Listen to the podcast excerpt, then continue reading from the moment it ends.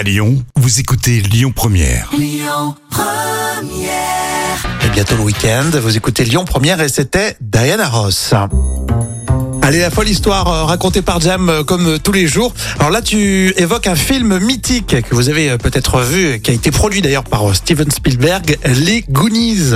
Alors, si vous le vouliez, vous auriez pu être propriétaire de la véritable maison des Goonies, qui se situe sur la côte d'Astoria, en Oregon.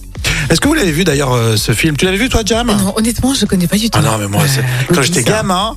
Et il est sur Netflix, euh, les Goonies encore. Ah ouais. tu suis un petit groupe de, de jeunes, euh, ils ont 12, 12, 13 ans, tu vois, et il leur arrive plein d'aventures. Et c'est vrai que c'est culte comme, euh, comme film. Et selon, malheureusement, cette maison euh, de ce film elle vient d'être achetée là récemment. Alors, c'est une ancienne maison victorienne. Alors, c'est vrai que apparemment le film est sorti en 1985, donc c'est quand même vieux. Mhm. Et les fans ont, oui, Non, non, je trouve pas. et les fans ont afflué vers la maison située dans le port historique.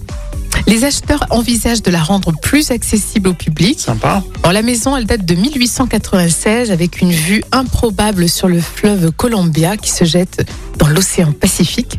Et elle a été estimée à 1,7 million de dollars.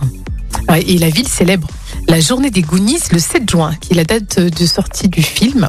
Et elle accueille des milliers de personnes pour l'événement. Oui, encore des, des fans, effectivement. Bah, il y a ceux qui ont connu comme moi ce, ce film, les Goonies, vraiment, je, euh, je pense que ça doit vous parler. Et c'est vrai que je me souviens qu'il y avait euh, cette histoire de, de maison, tout démarre de là. Et puis après, on l'a fait découvrir aux enfants euh, qu'on a eu. Donc, euh, ça se, c'est vraiment un film très sympa, très familial. Mais tu vois, j'aurais préféré plus un truc sur euh, Jurassic Park, tu vois, un truc euh, acheter la, tu sais, le- le- la cage des, des dinosaures. Tu vas acheter l'île, toi, Euh, hein. Voilà, exactement. Je- J'aurais préféré un truc Tu comme vas ça. acheter l'île euh, avec une cage euh, Ouais. de dinosaures, toi. Exactement. Je- je- Là, oui, Jurassic Park, ça me parle. Mais Goonies, non, ça me parle pas du tout. Elle est rose, c'est euh, ce qu'on écoute là maintenant euh, sur Lyon Première, le titre La Liste, qu'on aime beaucoup, en vous souhaitant plein de belles choses. Écoutez votre radio Lyon Première en direct sur l'application Lyon Première, lyonpremière.fr et bien sûr à Lyon sur 90.2 FM et en DAB+.